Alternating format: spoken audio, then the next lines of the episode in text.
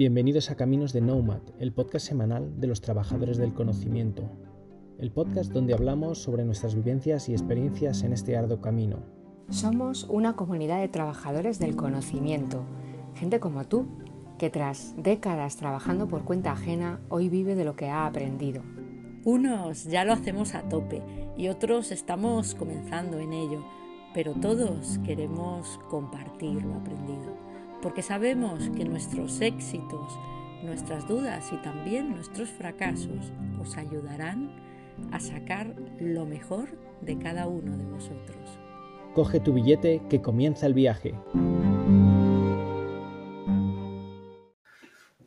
Bienvenidos al episodio 119 de Caminos de Nomad.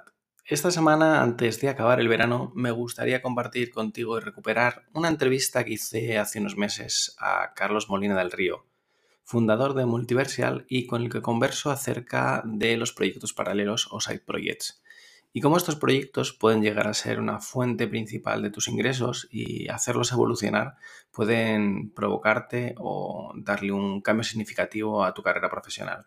Así que sin más dilación os dejo esta súper entrevista con Carlos Molina del Río, donde eh, investigamos y nos adentramos en el apasionante mundo de los side projects.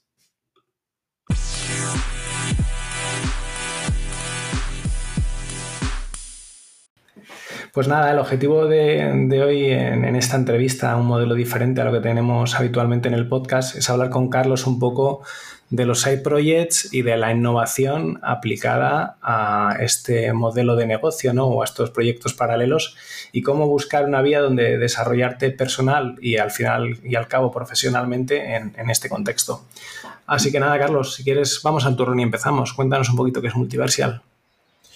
Muy bien, muy buenas. Pues mira, eh, Multiversial es eh, una newsletter ahora mismo, luego te cuento cómo he llegado a, la definición porque hemos eh, probado varias cosas, ¿no? Pero es una newsletter de lunes a viernes que a primera hora de la mañana te resume, te resume la actualidad. Y además de los negocios digitales, además con un puntito de análisis o por qué es importante, qué está pasando, en clave de aprovechar el tiempo al máximo. O sea, yo tengo una, variable que mido la densidad de información prácticamente por, uh, frase. Entonces, eh, creo que todo el mundo vamos mm, a mucha velocidad, no tenemos mucho tiempo y lo último que esperamos o que queremos son esos artículos de 10 párrafos para decirte una frase, que es lo que estás buscando. Entonces, bueno, pues ahora los medios de comunicación han ido por un lado que no me, no me atrae y entonces yo he cogido justamente el contrario, que es que en una newsletter o en un mail de tres minutos puedas entender qué es lo que ha pasado, sentirte informado y ya hasta el día siguiente puedes estar tranquilo, que no tienes que mirar más, que ya te lo voy a contar yo. No tienes que ir eh, buscando la noticia, que estamos todo el rato dando la F5, a ver, ¿ha pasado algo tal? O las redes sociales, o mirar el Twitter, ¿no? Pues ese, es el objetivo. Todo bajo un prisma de tecnología y negocios, ¿no? Es decir, tu foco actualmente es eh, mundo empresa, mundo empresa sobre todo tecnológica, eh, mucho, mucha mirada hacia Estados Unidos y todo ese contexto empresarial tecnológico es lo que recoge Multiversial, ¿no? Sí, eh, yo, lo, defino como empresas digitales. Básicamente es, mundo empresa de aquellas compañías que tienen una base tecnológica muy fuerte. Es decir, no, es, no estoy centrado en la tecnología per se, sino en cómo cambia el mundo de los negocios y las empresas que lideran, digamos, los negocios digitales. Normalmente casi todos Estados Unidos, hay bastante parte de China y luego en Europa sobre todo pues grandes como alguno que da servicio a los chips ASML, ¿no? Puedo tocar y regulación que últimamente está, está bastante de moda cuando pues, hace años era súper árido, ahora es un poquito menos árido, pero sobre todo es que va a impactar los próximos cinco años. Genial. Y en, esa exploración de los, de los modelos de negocio alternativos como estos projects, eh, ¿tú cómo, cuál crees que es el enfoque que alguien debería darlo si quiere empezar a explorar o pensar en, construir un side project. ¿A ti qué te ha aportado a título personal y también profesional? Porque al fin y al cabo no, no, normalmente no distinguimos esa barrera de te poner la gorra, de currar en una empresa, te quitas la gorra y haces tu side project y empiezas a, trabajar con, con, otras habilidades y otro conocimiento diferente. ¿Qué te ha aportado a ti a ese título particular y profesional? Mm, varias cosas, ¿eh? ¿eh? voy a tangibilizarlas para ser súper concreto. El proyecto paralelo para mí fue una vía de escape de mi, de mi curiosidad y de mis ganas. Em, hay situaciones en determinadas, o sea, digamos que los proyectos en las empresas pues tienen determinados ciclos y hay ciclos Mm, valle y hay ciclos eh, en los que estoy exacto pico y que no llegas a y que estás con la lengua afuera no entonces eh, y también estás muy centrado en, una industria en una situación con un tipo de clientes en un vertical entonces lo primero que el side project o el proyecto en paralelo a mí me permite es explorar aquello que me gusta y donde eh, quiero dedicar tiempo. Aquí pongo una chincheta y para los proyectos en paralelo es muy importante ver no en lo que te gustaría, pero de manera teórica trabajar, sino en lo que te gusta pasar el tiempo y que el tiempo se te va volando. Entonces, lo que leí una vez un artículo que te decía, em, apuesta sobre, sobre lo que salen, te salen ampollas en las manos, ¿no? O sea, no apuestes sobre tu pasión, de no, es que a mí me gustaría tener un huerto y tal, si, si, no has estado en un, un, huerto nunca, ¿no? Pero si te pasas horas y horas mirando X, lo que sea, desde, yo que sé, calceta hasta inteligencia artificial, lo que sea, pues entonces donde inviertas tu dinero es allí donde tienes que apostar. Porque muchas veces tenemos una visión idealizada de lo que nos gustaría y otra, y, muy distinto es en lo que nosotros nos dedicamos a, invertir nuestro tiempo. ¿Vale? No sé si se ha quedado claro. ¿eh? Me gustaría tocar el piano, pero luego empezar las clases y, hago un día y no vuelvo a tocar el piano en, tres meses. Pues obviamente no te gusta tocar el piano. ¿no? Esa, esa, reflexión es súper interesante. Primero, desde tu perspectiva, ¿no? Porque tú lo haces todos los días. Es decir, todos los días tienes que pasar por ese proceso de curación, redacción del contenido, selección. Y a mí particularmente también me ha pasado desde el punto de vista de tener más claro qué es lo que no querría ser cuando soy de mayor. Es decir, te pones a explorar una vía, una tecnología, un modelo de negocio, un vertical, y lo que dices tú, vas aprendiendo en el proceso y también te sirve para descartar. A mí en la vida me ha funcionado muchas veces más saber que no quiero ser o a qué no me quiero dedicar que lo que realmente, lo que realmente uno ama o con lo que, con lo que disfruta, que es lo que dices tú, en donde pasando el tiempo haciendo cosas mm, se nos va el tiempo y no nos aburre de, de un día para otro.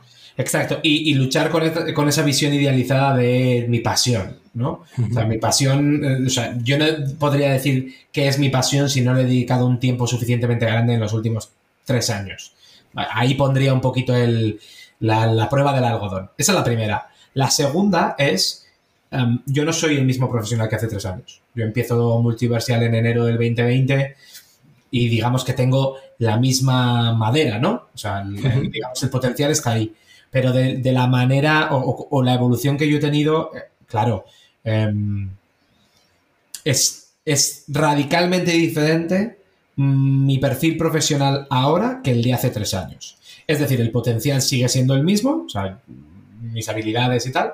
Lo que pasa es que el background de A, montar el, el proyecto en paralelo, tanto el producto como el negocio, B, trabajar todos los días durante tres años, eh, sin, o sea, no hay que deja, ¿no? Claro, hacerlo, ahora mismo, pues, cuando, el otro día me decían, ¿no? Estaba haciendo una presentación de no sé qué, y me dicen, claro, es que tú tienes una cintura cuando te hacen una pregunta en el, ya no en la presentación, que también. Sí, en, el, Q&A, ¿no? Claro, en las preguntas que empiezas a relacionar conceptos que, eh, que otros no las ven venir, y entonces, de hecho, eh, vas mucho más en profundidad. Y esto es un tema de de tiempo, de esfuerzo y de dedicación en, el tema de negocios digitales, ¿no? Que, que no es el, titular que he leído antes de ayer, sino que llevas tres años estudiando.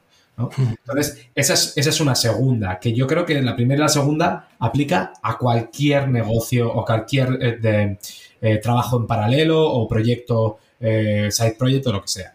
La tercera, que es específica de este, en el que yo me he metido, es que no es importante y esto lo, esto lo vi en la serie, para no hacerme el flipado, esto lo vi en la serie de, Uber, ¿vale? La de Uber, no sé si es Apple TV o, ¿vale? toda la visión de Uber, de Uber, le decían a, al, al CEO, a Travis, ¿no? Le dicen, no es importante a quién ves tú, sino quién te ve a ti. Entonces, y esto me parece una tontería como un piano, claro, yo, te, yo hace cuatro años, joder, sabía quién eran mis referentes, tal, no sé qué, y pero yo era desconocido para la mayoría de la audiencia que no había trabajado conmigo. O sea, la gente que había trabajado conmigo en mi vida profesional, pues podía tener una visión positiva o negativa. Ahora, pues estoy llegando en Substack a 25.000 eh, suscriptores, pues claro, hay mucha gente que me ve de todo tipo de perfiles, con todo tipo de experiencia, y eso se nota cuando piensan en ti para eh, eventos, presentaciones, que les ayudes, X, Y, Z. Entonces, el tercero es que me ve mucha gente, que soy más conocido. Y este es lo que te digo, este tercer punto es inherente a tener, a construir algo en público, que no todos los seis proyectos tienen por qué, y, y que escala, eso no tiene por qué todos los side projects, pero quedémonos con lo importante de, no es importante a quién ves tú, decir, joder, pues si eso yo lo podría hacer, sino quién te ve a ti para pensar que tú eso lo podrías hacer. Es. Hablábamos hace un momento de Alex Barredo antes de empezar, ¿no? Y, yo pensando en, Multiversal como tal, yo cuando empecé a seguir a Alex por, Mixio tenía claro que Multiversal tenía sentido. Es decir, oye, el enfoque de Alex es un, enfoque de espectro amplio, es decir, es muy generalista, muy B2C, pero hay una demanda en el B2B que seguramente mucha gente quiere estar interesada y formada y conocer acerca de cuáles son las tendencias, las palancas de los negocios digitales, etcétera, Entonces, es lo que dices tú, ¿no? Yo, yo el, concepto de multiversal que, que, tú has sido capaz de ejecutar, lo tenía claro que debía funcionar desde el día uno, porque en todas las organizaciones hay esa carencia de conocimiento y, de información al, respecto, ¿no? Y hay muchas áreas de estrategia, desarrollo de producto, que seguramente pueden sacar mucho, mucho partido.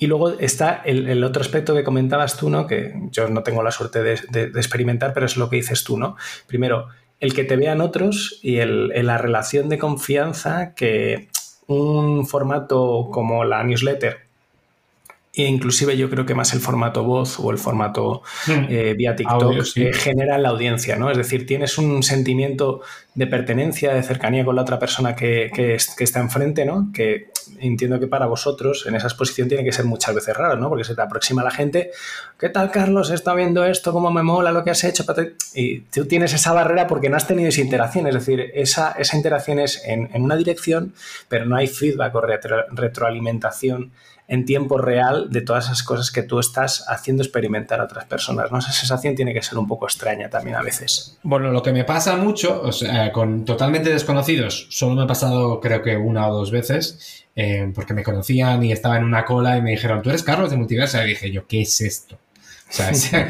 esa, sensación. ¿Cómo hemos llegado hasta este momento, no?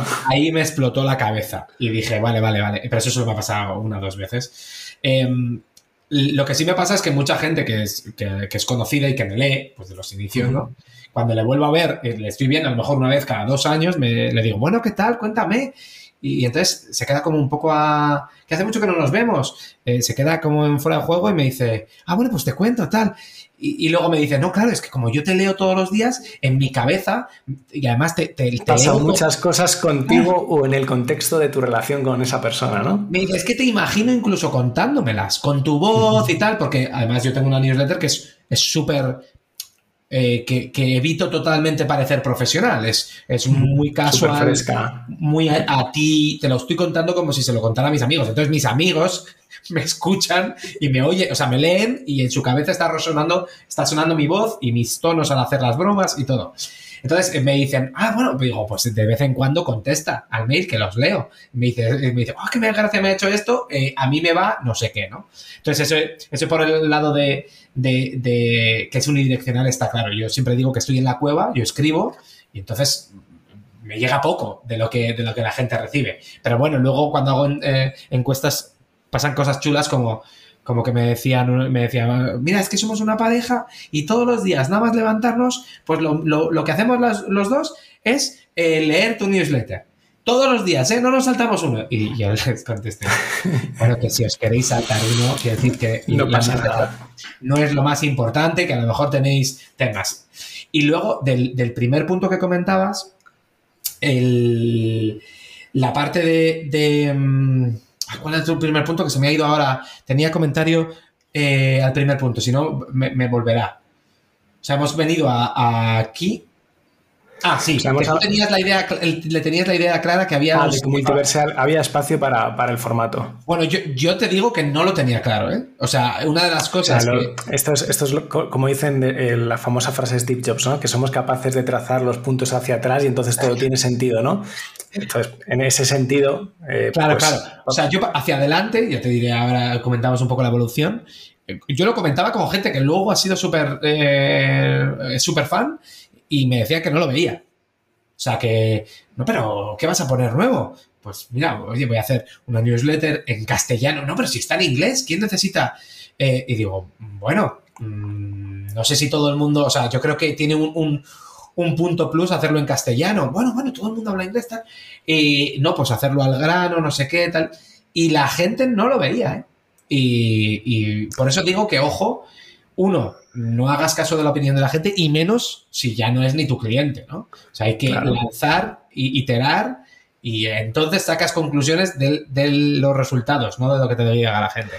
Es, parte de nuestros sesgos de disponibilidad, ¿no? Que al fin y al cabo mm, lo que tenemos más cerca y conocemos es lo que pensamos que tiene sentido, ¿no? Pero cuánta gente de la que está leyendo Multiversal a día de hoy a lo mejor no, no abre el TechCrunch en, en su vida o no abre ninguna de las otras fuentes donde tú estás yendo a buscar todos los días y a pescar información relevante para ellos. Y luego eh, construir el análisis, claro. Em, aquí el punto, uno de los puntos fundamentales que yo tenía es, mira, si va a ser negocios y tecnología o negocios digitales, que es como lo he puesto para no aumentar a la gente por la parte de tecnología. Em, vendrá gente, me leerá gente que sepa de tecnología, me leerá gente que sepa de negocios. Entonces, solo será de un lado, serán de los dos.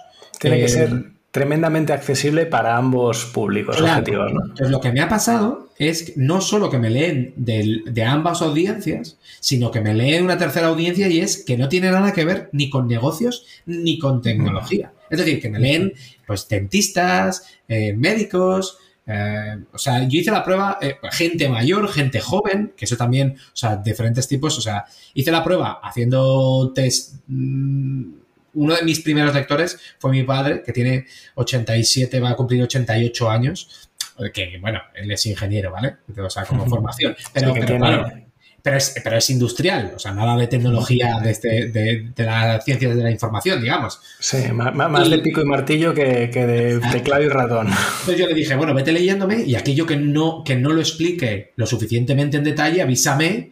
Y entonces él me decía, esto no lo entiendo, porque Y entonces a, la, siguiente vez lo explicaba más fácil. Y luego pasé a mis hermanas, que son médicos. Entonces les dije, bueno, con que me leáis dos semanas ya vale, porque esto os va a resultar un peñazo increíble.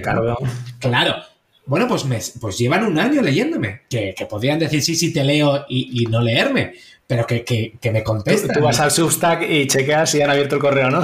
Claro, ¿no? Y que me contestan, esto es súper interesante, mira qué bien y tal y cual. Y, no es por, ya no es porque soy yo su hermano, sino porque, les interesa. Y entonces he visto, eh, eso lo hice a en petit comité, digamos, en mi círculo, pero sí que he visto que hay una tercera audiencia que es que no sabe de negocios y no sabe de tecnología o no, está metido y que lo lee. Soy yo, yo lo defino como que soy el Ani Gartiburu, que, que, hago el corazón corazón que se puede tragar todo el mundo sin que te guste, digamos, el, el marujeo o el, marujeo, te puedes tragar el corazón corazón bien. Pues yo soy el Ani Gartiburu de los negocios digitales. Bueno, es una aproximación como otra cualquiera.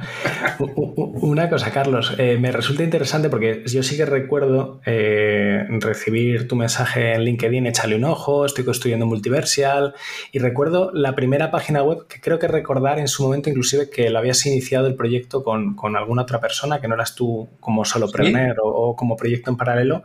¿Cómo ha ido evolucionando el proyecto desde ese germen de Multiversial, de un blog de análisis? Eh, concienzudo, profundo, sobre negocios digitales eh, eh, y tecnología, a la versión que tenemos a día de hoy, qué pivots han funcionado y qué no, y qué otras cosas has, probado que no han funcionado y que también ha desembocado, desembocado en este modelo.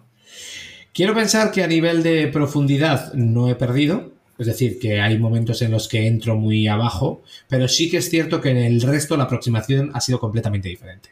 Yo empecé una web Sí que es cierto que los primeros meses eh, le pedí consejo, ayuda a un ex compañero de piso que está muy metido en los medios y que ha sido un poco mi mentor. Incluso al principio escribió algún artículo, eh, pero a partir ya de, digamos, un mes o dos se vio claro que esto, eh, bueno, que iba a ser yo. Era, era, un camino que tenías que andar solo, ¿no? exacto. Entonces empecé como web y entonces los primeros seis meses, siete meses, aparte de pulir la manera en la que escribía, la manera, o de intentar buscar mi estilo, estilo. Intentaba también traer tráfico, es decir, pues de, de, manera orgánica, de manera pseudo orgánica, posicionándome en redes sociales y en agregadores o similares. Y llegué a tener cifras bastante importantes a nivel de tráfico. El problema es que ese tráfico, si al día siguiente dejaba de hacer cosas, desaparecía. Desaparecía. O sea, no creaba un hábito de. Eh, era muy difícil crear un hábito de, oye, voy a entrar a multiversial.es a leer entonces, yo tenía la. Y de hecho, este, este mentor me decía: o eres una web o eres una newsletter. No puede ser las dos. Y yo decía, hombre, eh, si no, pues tienes una web y lo que publicas te sale por la newsletter resumido, no, pues ya, tienes las dos. Hasta pasaron unos meses hasta que no me di cuenta lo que quería decir. Es decir, ¿dónde pones el foco? O lo que decía, aquí me voy a tirar un poco el pisto, ¿vale? Como decía McLuhan, el medio es el mensaje. O sea, el medio es tan importante que hace que toda la experiencia cambie, ¿no? Eh, entonces, cuando vi que en las newsletters la gente seguía abriendo, y nada, tenía 300 personas, pues tenía un 40, un 50% de recurrencia, dije, ojo, a ver si aquí estoy haciendo el tonto. Y entonces cambié y en vez de la newsletter ser un formato en el que, oye, he publicado estos tres artículos ayer, ¿no?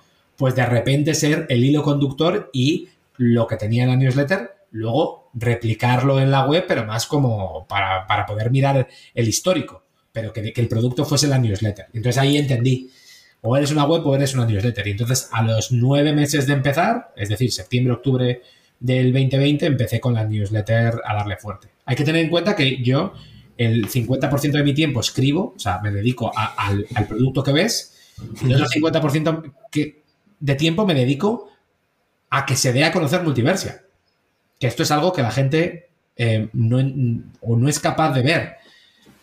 Porque si tú te, estás en la cueva, es decir, si yo no hubiese dedicado todo ese tiempo a promocionar Multiversial, seguramente no estaríamos hablando tú y yo, y seguramente no esa, esa es una, una reflexión muy buena y que yo me he dado cuenta también con este proceso de crear el podcast de Innovation by Default. Yo tenía mi, mi blog que empecé hace cinco años cuando salí de Telefónica porque dejé de escribir en el blog corporativo y dije, tengo aquí un, un hobby que me gusta, algo sobre lo que me gusta, eh, que me sirve para plasmar mis ideas en un papel y lo que dices tú, seguir aprendiendo en el día a día. La regularidad no era seguramente cuando escribía en el blog de Telefónica la misma que luego tenía cuando monté mi blog personal, pero me servía como catarsis, ¿no? Ese proceso de sacar fuera de mi cabeza, ponerlo en un, en un, papel, entre comillas, volverlo a leer, que tenga sentido, que tenga coherencia, para mí eso fue una experiencia buena. Eh, la web tuvo, llegó, a tener su tráfico, ahora me la, me la, me la han robado los chinos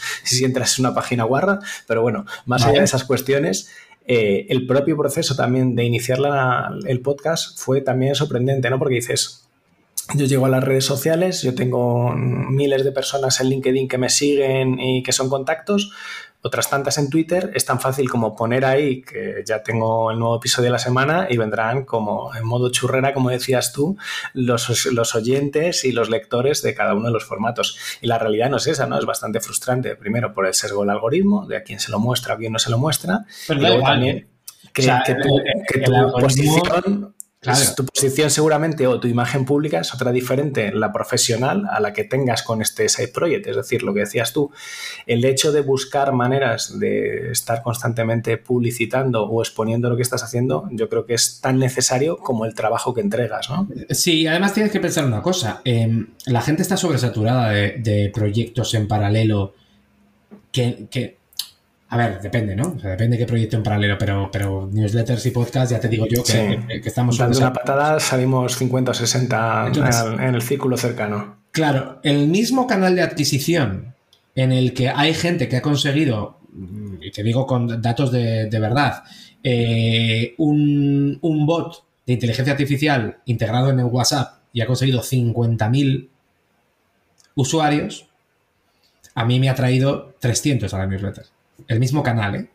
Sin o sea, que sí, que luego tienes el algoritmo y tal, pero yo, yo realmente, la gente está muy cabreada con el algoritmo y el algoritmo la verdad es que te sirve para discernir el grano de la paja, porque si se lo muestra 10, al 10% al 3% y ese 3% no funciona, pues no se lo muestra más. Entonces, te está haciendo un favor porque... A lo mejor es el amigo, eh, eh, el amigo, cabrón que tienes, ¿no? Que te dice, oye, la realidad del contenido que estás poniendo a lo mejor no funciona o no es tan valioso para tu audiencia como tú pensabas, ¿no? Claro, entonces si, si es algo súper novedoso de prueba, yo qué sé, pues eso, inteligencia artificial, eh, haciéndote el selfie que parezcas un, un superhéroe. Pues eso no es lo mismo que date de alta en las newsletters que te va a llegar un mail todos los días. Sí, pero es, es, o sea, esos proyectos esporádicos o, tipo eh, supernova que pasa por delante ¿no? y ves el, el, el haz de, de, la estrella fugaz, es eso, es, fugaz, es decir, no va más allá de eso. Bueno, bueno, Habrá gente que sepa, o sea, te quiero decir. Que sí, que sí, que seguramente hay gente que sepa aprovecharlo y, luego sacarle valor. Claro, mira Dropbox cuando empezó en 2008, que decías, si esto es magia.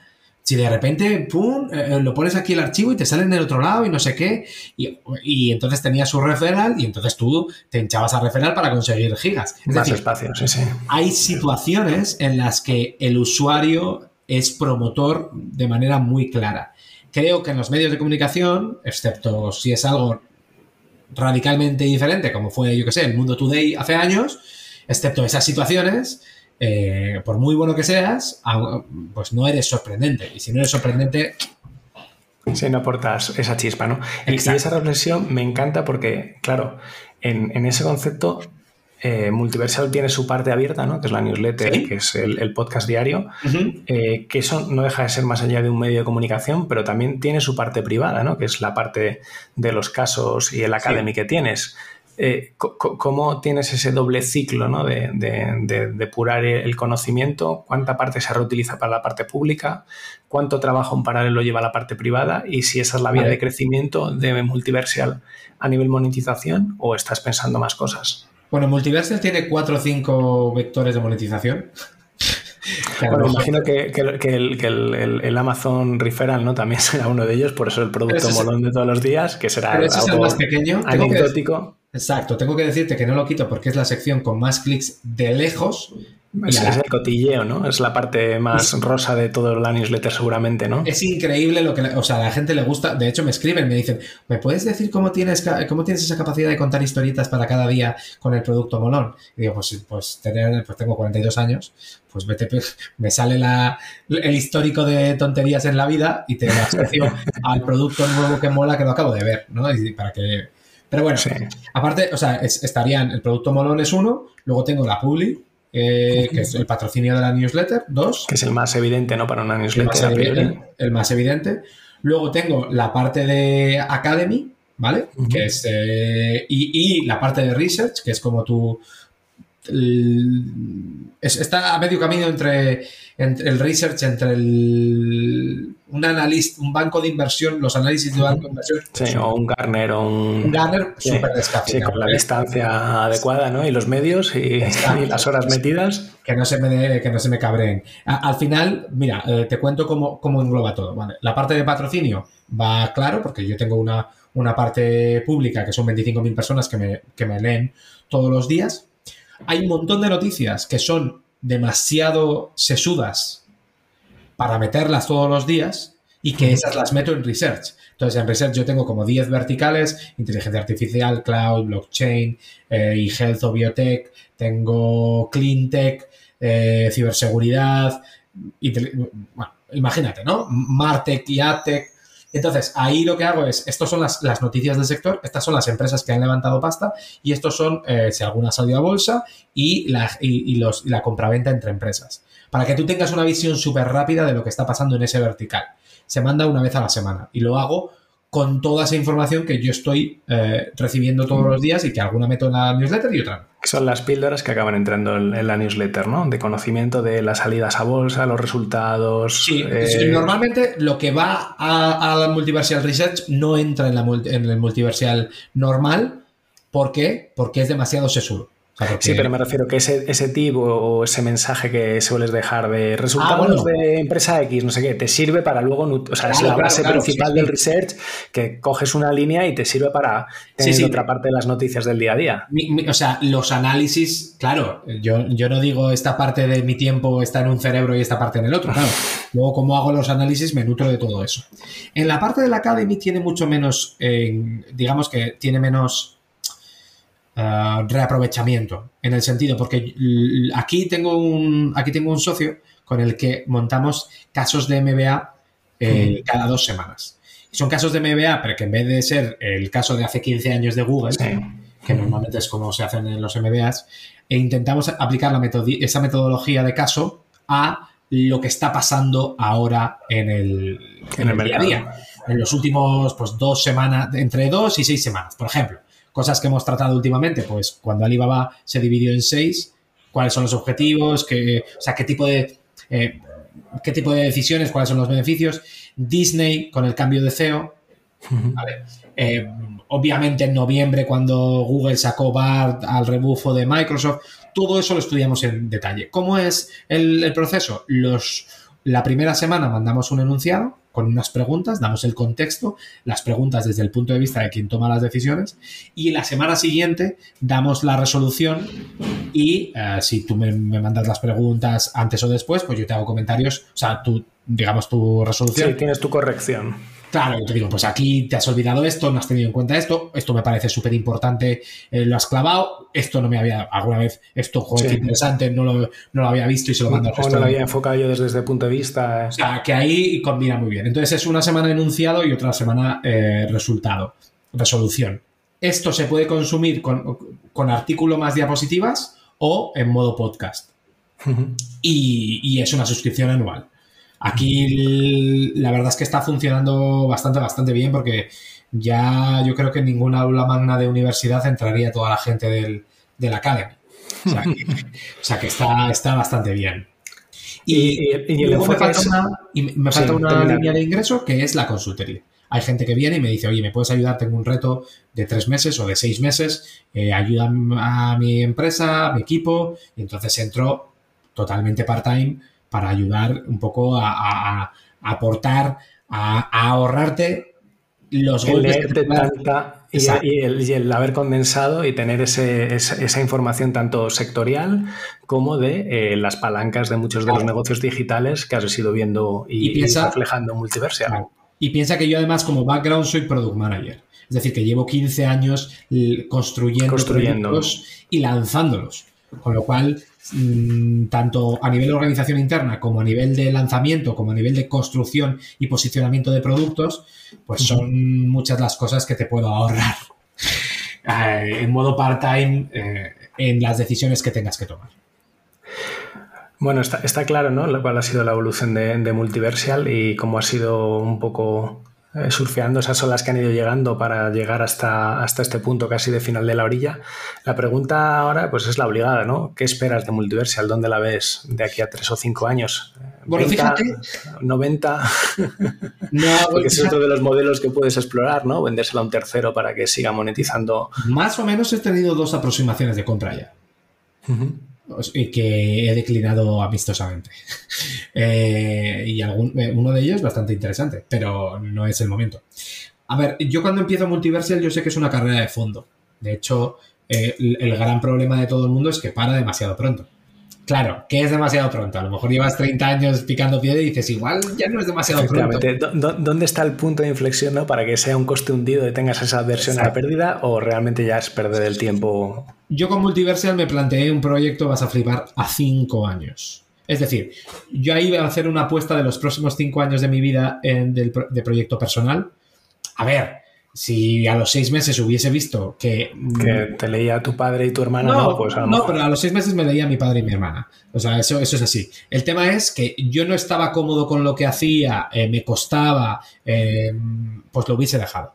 Pero siendo que mm, me gustaba, yo estuve un año con cero feedback positivo. O sea, feedback positivo en el sentido de... Que no sabías quién había al otro lado, ni cómo estaba encajando, ni qué cosas le gustaban. O sea, totalmente a ciegas un año. Luego el segundo año bastante bien. Eh, o sea, en septiembre del 2020 empecé con newsletter. En septiembre del 2021 rehice la newsletter con un formato con secciones y mucho mejor. En septiembre del 2022 ya estaba totalmente consolidado y, y, el negocio ha venido un año después de cada cambio de producto. Es decir, el 2021 yo creo que hice 3.000 euros. En el 2022 ya he hecho de facturación, ¿eh? que luego beneficios. Porque hecho cosas distintas. No, es que todo euro que me ha. Eh, por ejemplo, 2022 que facturé, no sé, no sé si 45.000 euros, que es una cifra bastante respetable. Relevante. Sí, todo lo he invertido en, en adquisición de usuarios. Entonces, este es otro tema, que yo el dinero que saco de Multiversial no me lo gasto en lo que me puede en lo que sea. Sí, bueno, en irte a cenar con tu mujer o irte a la playa o en otra cuestión. Lo he estado invirtiendo de nuevo en el crecimiento de Multiversial, que hay cosas que han funcionado muy bien y hay cosas que han funcionado como... Regulinchi. No, cero, cero. O sea, ha habido veces que yo he invertido 1.500 euros y me ha traído, o sea, normalmente mi coste de adquisición de usuario, si es menos de 2 euros, está genial.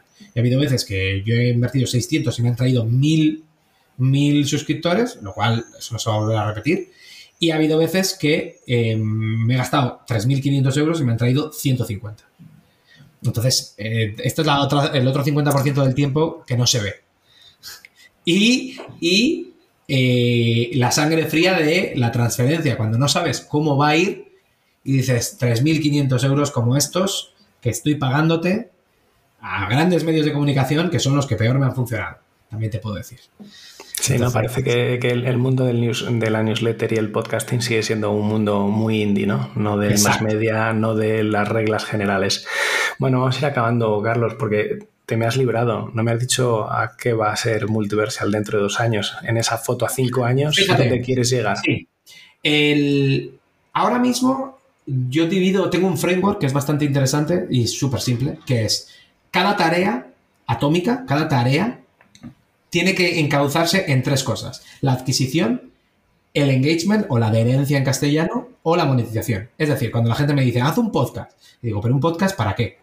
No, para que la gente esté más enganchada. Digo, la gente ya está enganchada, lo que necesito es crecer. Entonces, ¿Tienes, tienes una mención mía en LinkedIn al respecto de eso hoy, por un artículo que he visto.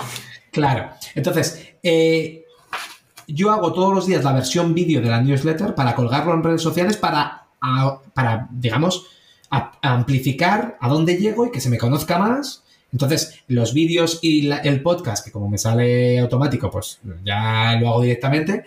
Eh, que son de 3 a 5 minutos cada día, lo hago pues para que la gente me conozca más. En YouTube he estado 6 meses con cero visualizaciones y ahora ya tengo 250 suscriptores, que en YouTube eso ya estoy en el 80%, en el top 80%, ¿vale? Luego en, en Instagram tengo 2.000 y pico, en Twitter 1.500 que yo empezaba de cero, pero que no le dedico tiempo, ¿vale? Entonces, siempre lo que hagas tiene que ir o a captación o a engagement o a monetización. Tiene que ayudar solo a una de las cosas. Si estás en el gris, no hagas esa tarea, vete para atrás y mira a ver exactamente cuál es el objetivo. Entonces, a cinco años, mi objetivo, mi objetivo es que este, este sea un... Estoy empezando a notar el viento de cola, no el viento de cara. Es decir, que sin yo hacer sobreesfuerzos, eh, Multiversial va, va solo y va creciendo y va bien, y me entran patrocinadores, y me entra gente. Entonces, quiero intentar evitar los sobreesfuerzos este año y en el quinto año debería esto tener un negocio con cara y ojos que pudiese ser eh, a lo que dedicarme. Ahora mismo mm, no me dedico a esto, no me voy a dedicar en los próximos, en el próximo año y medio seguro, o dos años. Entonces, eh, a lo mejor para que la siguiente etapa esté preparada para que me pueda dedicar solamente a esto.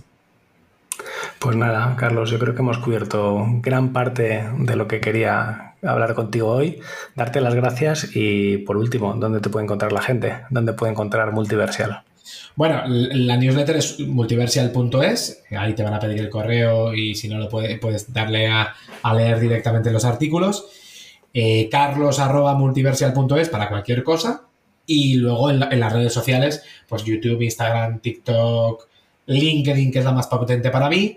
En, bueno, en LinkedIn Carlos Molina. del río. Pero en el resto, multiversial.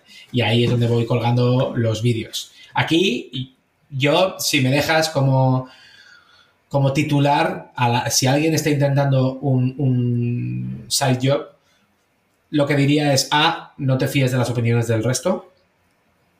¿Vale? O sea, quiero decir, entiende cuáles son sus temores. Motivaciones también. Bueno, y motivaciones, por supuesto, pero ¿cuáles son los retos que te están poniendo para tú tenerlos en cuenta en tus hipótesis de, oye, eh, no vas a adquirir usuarios? Bueno, voy a hacer una campaña, me voy a gastar 50 euros y a ver cuántos usuarios adquiero. Por cierto, aquí hay un tema eh, que no hemos hablado, que es la gente dedica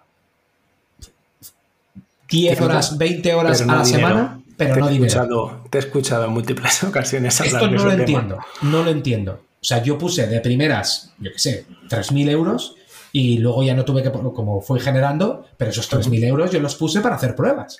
Sorprendentemente, con personas que han llegado a tener un éxito relativo en sus podcasts o en sus newsletters como la que comentas, esa es alguna de los aprendizajes que hablando con ellos he llegado a yo a entender. Es decir, que esto no viene de gratis, que hay veces que tienes que gastarte también un poco de pasta tú si quieres que esto crezca. Que no es el MailChimp. horas. claro, o sea, nosotros estamos bien gastándonos el dinero en MailChimp o bueno, dices, no, MailChimp no, MailerLite que es más barato. Sí, pero, pero, es el lugar a lo mejor, cuando Sustar lo hace gratis. Claro, pero, pero no te gastas en Facebook Ads. Bueno, eso, eso ¿vale? Eh, pensad que vuestro tiempo es dinero. Entonces, si no estáis de, si no vais a dedicar algo de dinero, que no digo yo que te gastes la mitad del sueldo, pero algo de dinero a hacer pruebas, en adquisición hay algo que no está funcionando. En el, el boca oreja, si solo te conocen 100 personas, no funciona.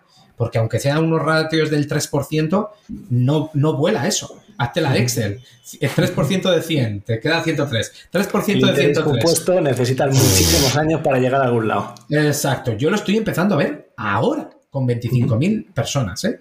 Vale, y a tres años vista, ¿no? A tres, años, vista. A tres años vista. Y lo que decía es, eh, empieza eh, la oportunidad no la vas a ver haciendo un análisis en tu cuaderno con tu boli.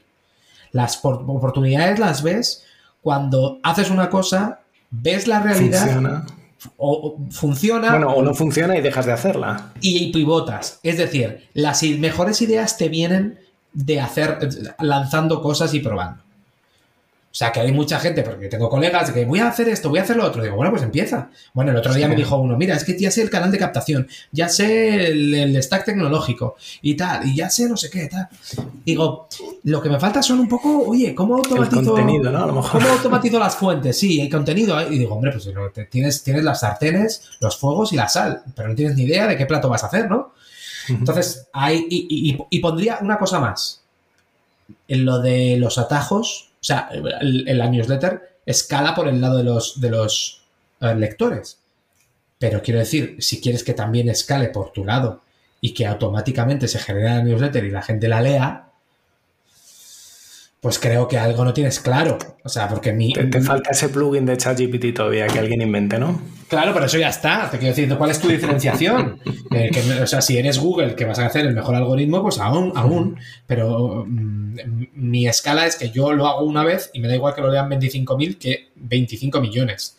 Entonces, hay gente que dice, no, voy a intentar mm, automatizar y tal.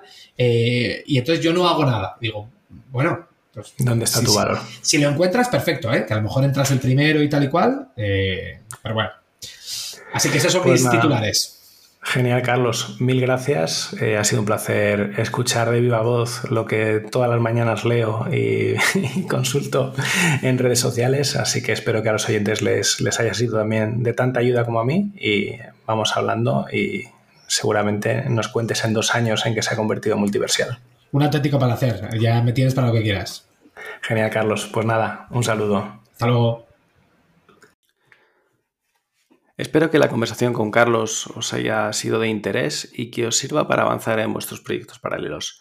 Hasta aquí el episodio de esta semana. La próxima semana tendremos a Cristina Hombrados hablando sobre la procrastinación, así que no os lo perdáis. Un fuerte saludo y hasta dentro de unas semanas.